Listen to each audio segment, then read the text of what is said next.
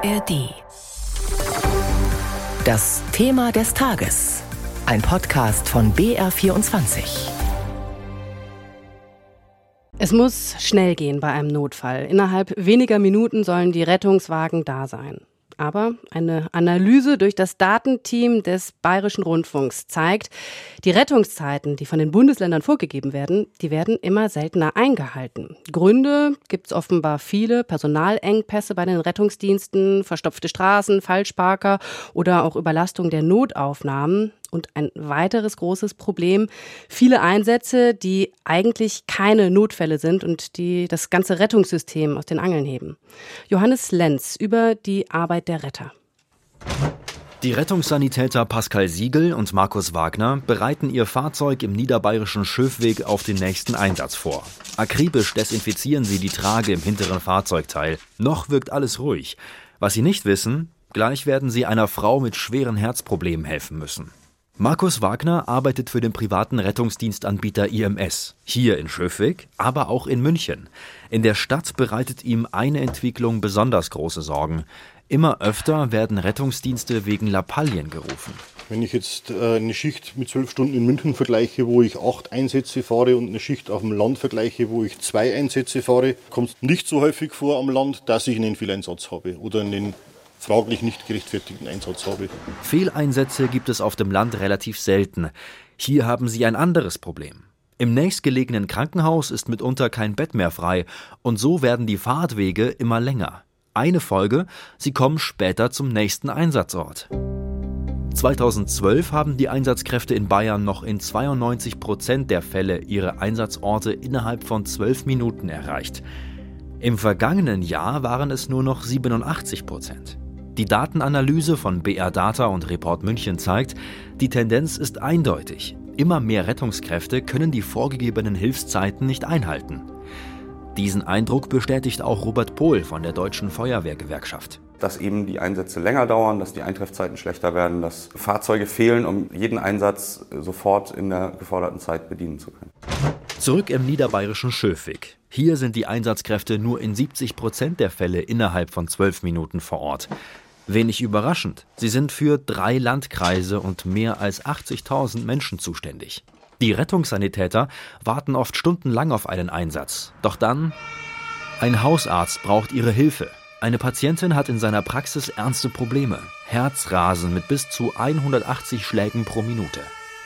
Mit Blaulicht geht es ins Krankenhaus nach Grafenau. War die in der Zeit irgendwann einmal schwindlig oder so, dass der Schwarz vor Augen wurde? Während der Fahrt schaffen sie es, die Patientin zu stabilisieren. Zum Glück gab es nicht zur selben Zeit einen zweiten Notfall.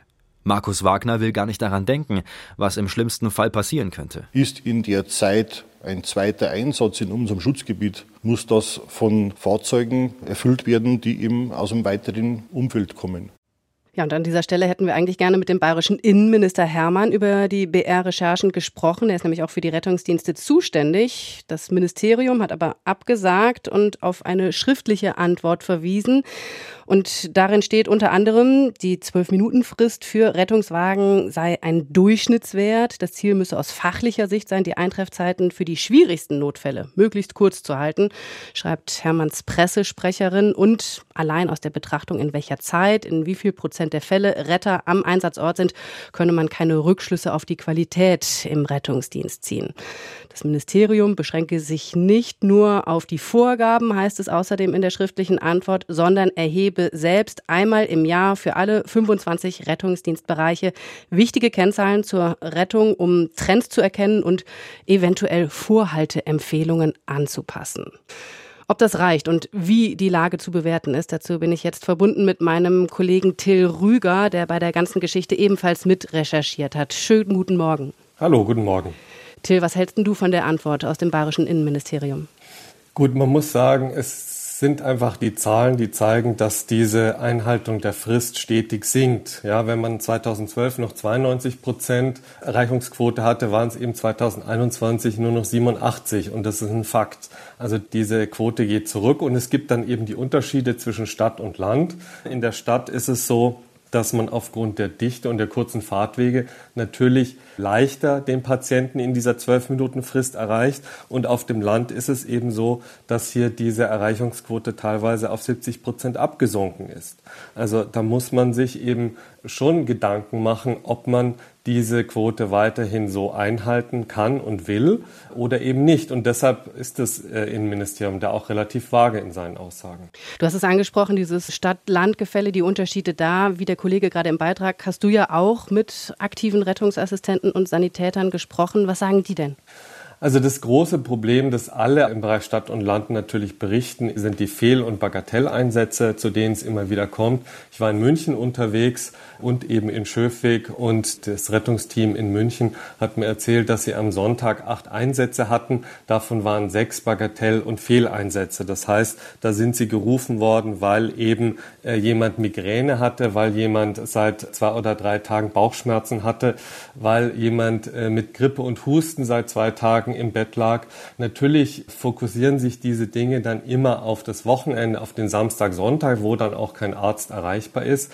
Oder auch ein Betrunkener in der U-Bahn zum Beispiel, wo dann der Rettungsdienst gerufen wird, wo nicht irgendein Passant hingeht, sondern wo die Einzelperson dann eben sagt, will ich wirklich diesen Betrunkenen ansprechen, der da vielleicht eingesunken auf der U-Bahn-Bank sitzt, oder rufe ich nicht doch den Rettungsdienst? Also dieses große Problem berichten alle äh, auf Stadt und Land, dass eben diese Fehl- und Bagatelleinsätze wahnsinnig zugenommen haben in den vergangenen Jahren. Wie könnte denn da eine Lösung für aussehen? Also ich stelle mir vor, wenn man ruft an und dann müsste doch eigentlich erstmal geklärt werden, wie die Situation des Patienten ist, oder? Das findet doch statt, oder? Genau, das findet statt. Hier fordern natürlich, dass man diese Beratung oder diese Vorauswahl am Telefon einfach bisschen stärker noch macht. Es ist natürlich schwer, am Telefon über Leben und Tod zu entscheiden und im Zweifelsfall entscheidet man sich dann halt doch dort ein Rettungsteam hinzuschicken und eben nicht den Patienten zu vertrösten. Natürlich ist es so, dass es einfach inzwischen auch die Problematik gibt, dass die Rettungs- und Notfallsanitäter natürlich viel, viel besser ausgebildet sind als das, was sie eigentlich machen dürfen. Also sie könnten viel stärker natürlich noch ärztliche Aufgaben übernehmen. Das ist ein anderer Bereich, in dem man äh, versucht, eine Lösung zu finden. Und man muss vor allem natürlich die Patienten oder die Leute, die anrufen, auch aufklären darüber, dass diese 112 eben wirklich nur für echte Notfälle ist und kein Taxi zum Krankenhaus. Danke, Till Rüger. Wichtige Recherchen des BR zu diesem Thema und mehr dazu gibt es heute Abend auch in Report München um 21.45 Uhr im ersten.